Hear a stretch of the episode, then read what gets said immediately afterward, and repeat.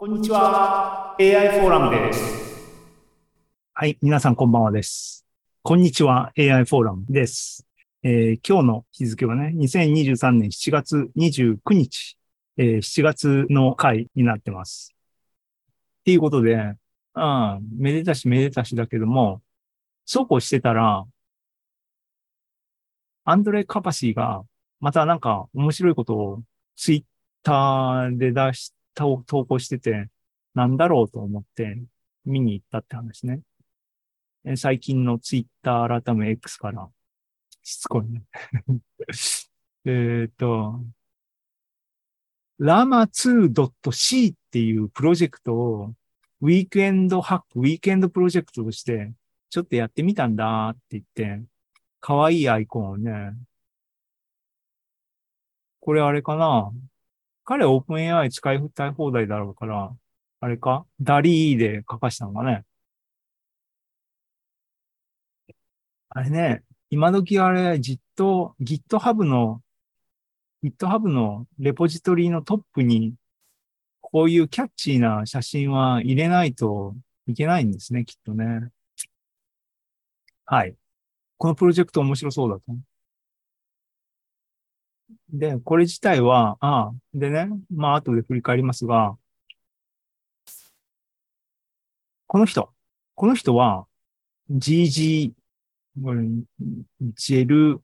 ガーノフス、ゲルガノフスは何者かっていうと、言わずと知れた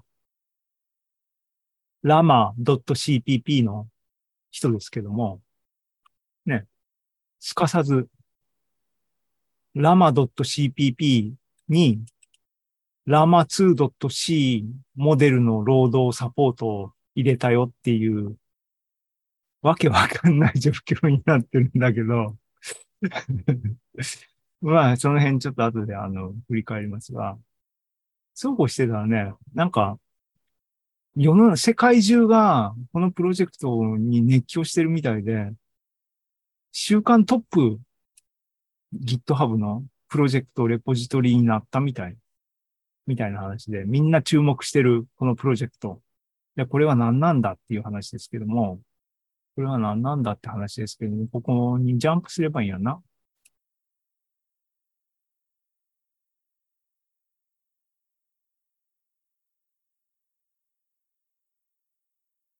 ね、こういうふうにね、ぴょって、アイコン入れなきゃいけないね。えっと、これは、えー、ラマ2の、ラマ2っていうモデルの実装なんですけども、えっ、と、学習と推論、トレーニングとインフランスができるラマ2の、えっ、と、プログラム集みたいなんだけども、トレーニングは PyTorch で実装されてる。ミニマルなね。で、えっ、ー、と、で、このプロ、プロジェクトでトレーニングされたモデルを推論するプログラムは C で書く純粋に。で、推論のプログラムは run.c っていうプログラムで、依存性がほとんどない500行ぐらいの C ファイルで書かれたプログラムに過ぎる。それで推論できる。だから、二つあるんだよ。だから、ファインチューニングみたいな学習も、は、普通今まで通り PyTorch でやります。で、えっ、ー、と、推論は、そうやってできたモデルは C で、えー、推論できるよ。で、将来的には、彼の狙いは、このハンディな、えー、フレームワークで、 specific な、 domain specific なモデルをじゃんじゃん fine tuning して、なんか、可能性を模索したいみたいなことをね。で、まあ言わずと知れたアンドレイは、 nanoGPT っていう educational なプロジェクトがありましたし、僕もそれ言及してるよね。あの、自分でやったんで。そうそうそう、これね。えっ、と、ラマ2モデルを自分で学習しようっていうプロジェクト PyTorch。で、それだけじゃなくて、学習されたモデルを推論するプログラムが C だけで書かれてる。だから、名前、プロジェクトの名前が lama2.c になってるよ。で、スピリットはって言ってるね。あの、ナノ GPT っていう GPT っていうモデルを全部理解、だから、あのトランスフォーマーね、を理解する単位に、スクラッチから全部実装、Python ね、して、学習もしちゃえって言ってやった、えー、プロジェクトがありました。それベースで、ラマ2も実装して、推論部分を C で書いたんだよね、きっとね。うん。だから、あ、面白いと思って、で、これね、えっ、と、今年の2月でね、今年の2月に AI フォーラムで、実際に、えー、ここが、ね、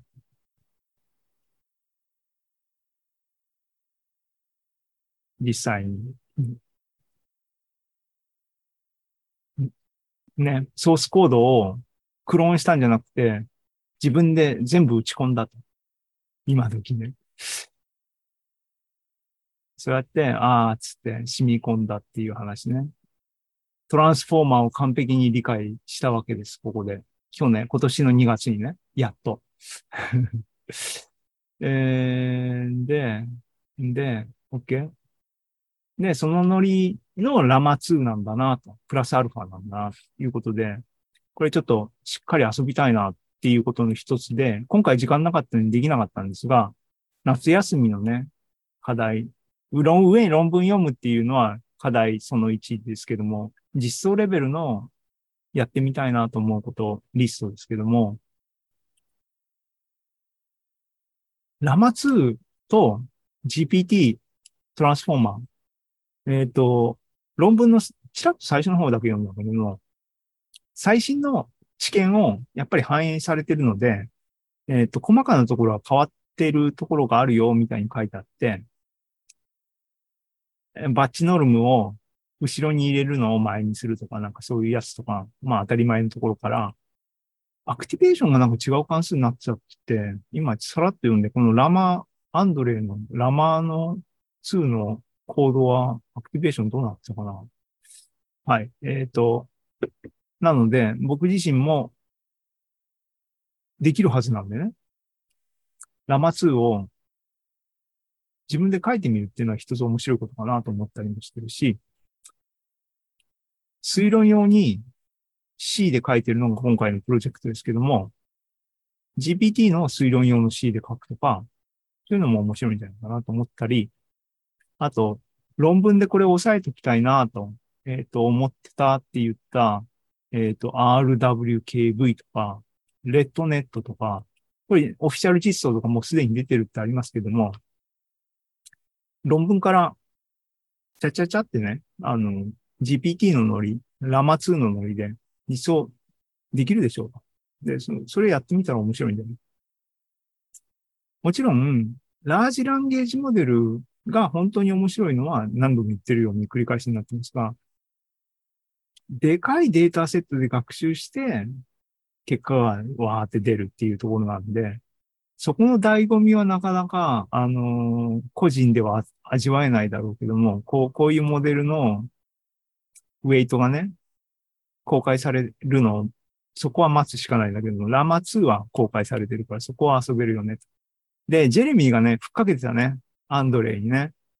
GPT のウェイトも早く出させろよ、みたいなね。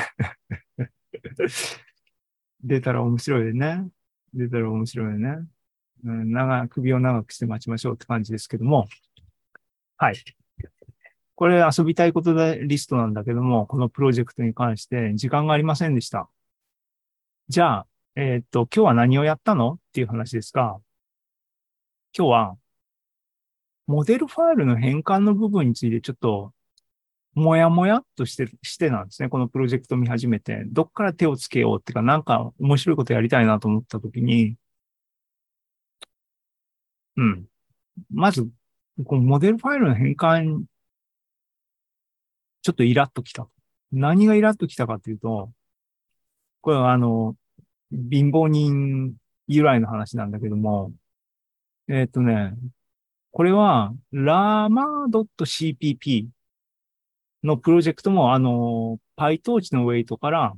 GGML タイプのモデルにあらかじめ変換しとかないと使えませんよっていう話をしました。で、えっと、カーパシーの lama2.c プロジェクトで推論の lan.c で使うためには、同じようにウェイトファイル、PyTorch のウェイトファイルをバイナリーファイルに変換する必要がある。で、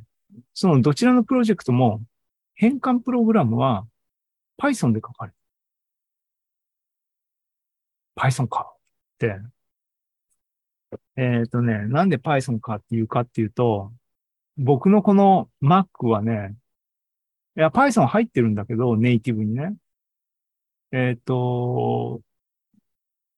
今の Docker 時代のプログラマーの人たちは共感してもらえると思いますが、ネイティブ環境の Python の環境って、なるべく触りたくないですよね うん。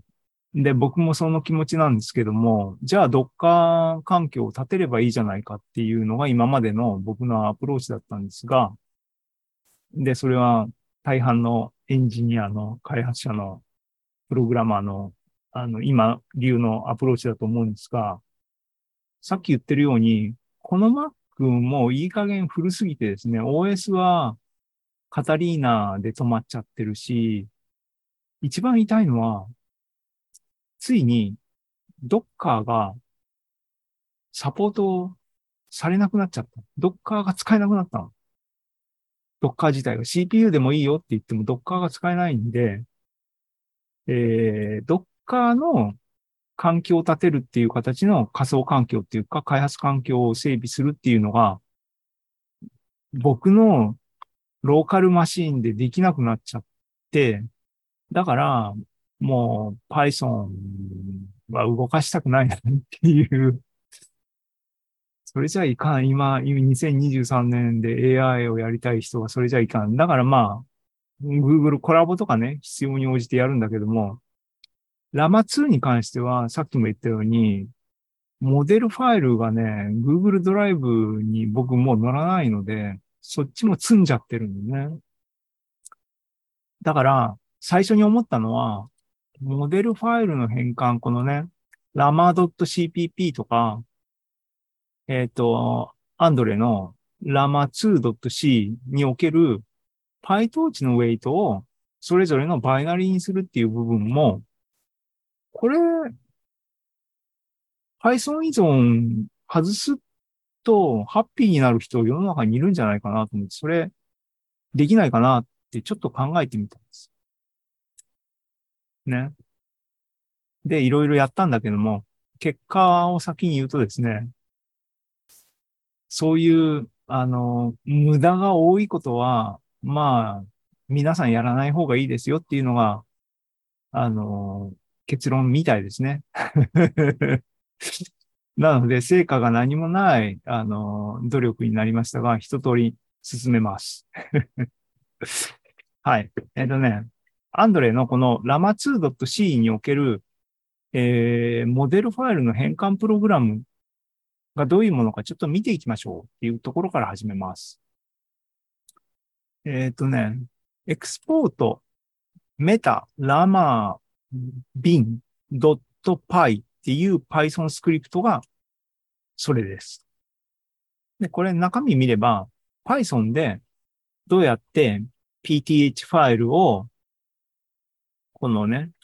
lama2.c が使う bin ファイルに変換するかっていう処理が全部書かれてるので、わかるでしょう。でね、こいつはね、依存性として、パイトーチトーチを要求してるのね。トーチモジュールを。それがなかったらね、まだね、僕も最初からね、こんな C にコンバートしたいなとか思わなかったんだけど、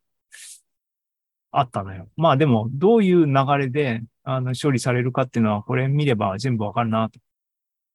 思ったわけね。OK。そんで、今日、今日、今日、昨日から今日にかけて、えっ、と、日数カウントでほぼ半日を潰して、成果が得られなくてがっかりしてるんですけども、進めます。ポイントはね、PTH ファイルを C できちんと開ければ、開いてきちんと中身を把握できれば、そいつを bin ファイルにセーブするのは C で別に難なくできるはずなんで、PTH ファイルっていうのは何なんだっていうことを理解することが最初だろうと。あ、ここを後で書こうと思って、あれだ、完成してない。えっ、ー、とね、由緒正しくこれをやるにはっていうのは、実は PyTorch が、えー、環境を準備してることが判明しました。ググったりしてた。その仕組みっていうのが、トーチスクリプトっていうものですと。で、トーチスクリプトの存在意義は何かっていうと、まあ、あの、今ね、推論は C で書いたみたいな話がポンポンってプロジェクト2つ出てきましたけども、ニーズとして、学習は当然 PyTorch とか TensorFlow とかね、えっ、と、Python での開発環境でやると、やる必要があるのはあるんだけども、出来上がったモデルを実際にプロダクションで使う実行環境っていうのは、ああの、状況によっては、Python みたいな重たい処理系とかは使いたくないみたいなニーズがあるんですね。時々。H とかなのかな？えっ、ー、と、そういう環境のにエクスポートするニーズがあるので、それをサポートする仕組みとして、PyTorch が提供しているのが、トーチスクリプトっていう、えー、フレームワークなのかな？ツール群なのかな？やってることは何かっていうと、Python で構築されたモデルで、そこで、えー、保存されたウェイトを C++ で使えるように変換するためのツールみたい。公式ドキュメントとかいっぱいあります。が、どうも、俺が欲しいものじゃないっていう結論になった。その理由は、えっ、ー、と、変換コード自体は、まだ Python で書かなきゃいけない。そういうフレームワークみたいな。だから、ああ、これ俺いいと思ったんですね。っていうのは目的は、当初の目的は、PTH ファイルがあります。あとは全部 C だけで書きたい。Python 抜きで書きたいっていうのが僕の理想だったので、ああ、ダメじゃん。じゃあ、あの、スクラッチから行かなきゃいけないね。じゃあ、PTH ファイルって何者っていうのを理解しようと。知らんかったのっていう話で、まあ、今回、あの、学びましたけども。で、パースするね。上を、上の、この、アンドレイの書いたエクスポートメタビンパイを読めばいいんですが、これ言ってるように、統治モジュールを使ってるから、チートっていうか、ね。いや、それ違うやろうと思って、それを読んでも、あの、僕が知りたい情報にゲットできないだろうと思って、えっ、ー、と、lama.cpp のプロジェクトにある、えー、変換プログラム。これも Python で書かれてるって言いましたが、convert っていう Python スクリプトがあるんですが、こいつは、統治に依存してないよね。何倍は必要だけども、えっ、と、で、Python で書かれてるんだけども、基本的には、えっ、と、スタンドアローンな Python スクリプトっていうような雰囲気だったので、こっちで処理を読んでみようって思ったんですね。読んだ結果、分かったことは、PTH ってファイルは何かっていうと、ZIP 圧縮されたえー、バイナリーファイルです。なるほどと。じゃあ、ZIP で復元したら中身が見れるのねと思って、えーっとね、さっきダウンロードしたっていうラマ2の7ビリオンチャットの PTH ファイルがありましたね。Consolidated 00pth ってファイル。それ普通にでかいんだけど、普通にアンジップしてみたら、consolidated っていうフォルダーが一つできて、その下に、まあこういうファイルが展開されたと。まあ、これだけかと。これが PTH ファイルの正体かと。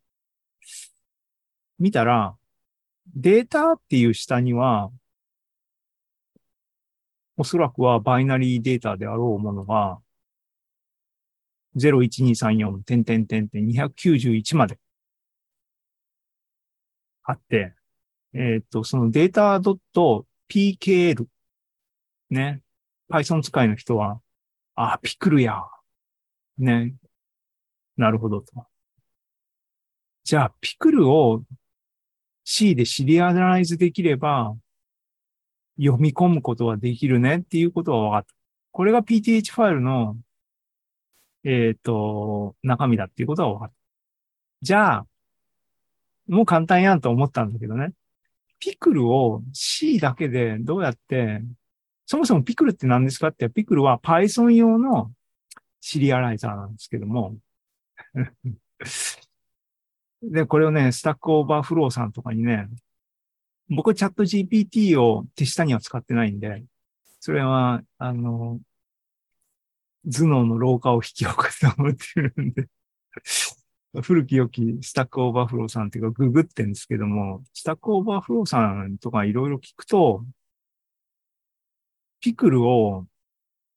parse 読み込みたければ、素直に Python 使えっていうのがソリューションで、なければ C から Python を使えっていうようなソリューションが出るぐらいなので、直接 C でこのバイナリーファイルを読んでパースしてみたいなのは、どこにも引っかからなかった。それぐらい多分大変っていうか、想像するに、これ想像ね。あの、シリアライザーっていうか、このデータをメモリーからファイルに、ファイルからメモリーにっていう部分で使う仕組みが、今の Python の環境ではピクルっていうのが、まずシステムで導入されて、他にもいろいろライブラリとか使いたければあるんだけども、その状況自体がね、データの変換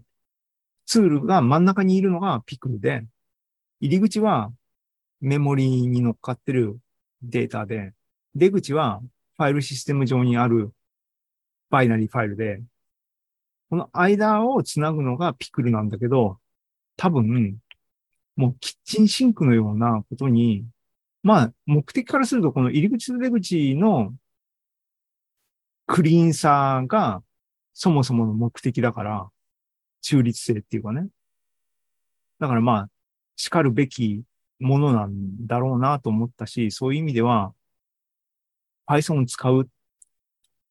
以外のことは考えられてないものなんだなっていうふうに思ったんですね。半日潰して、もう後半ね。結論、PHT ファイルは、まあ Python で使う。だってこれはもう Python で読み込むんだったらもう一行で終わりみたいな話だからね。そこにどれだけ努力するんだみたいなのを頑張ってたんだけど、もういいと。で、後知恵的にね、振り返って考えると、ね、二つのプロジェクト、歴戦の強者二人がですね、揃いも揃って、変換ツール Python で書いてるわけだから、察するべきだった。いい勉強になりましたって、あのね、PTH が ZIP で圧縮されてるっていうことは分かったと。めでたしめでたしとしようと。そういうことね。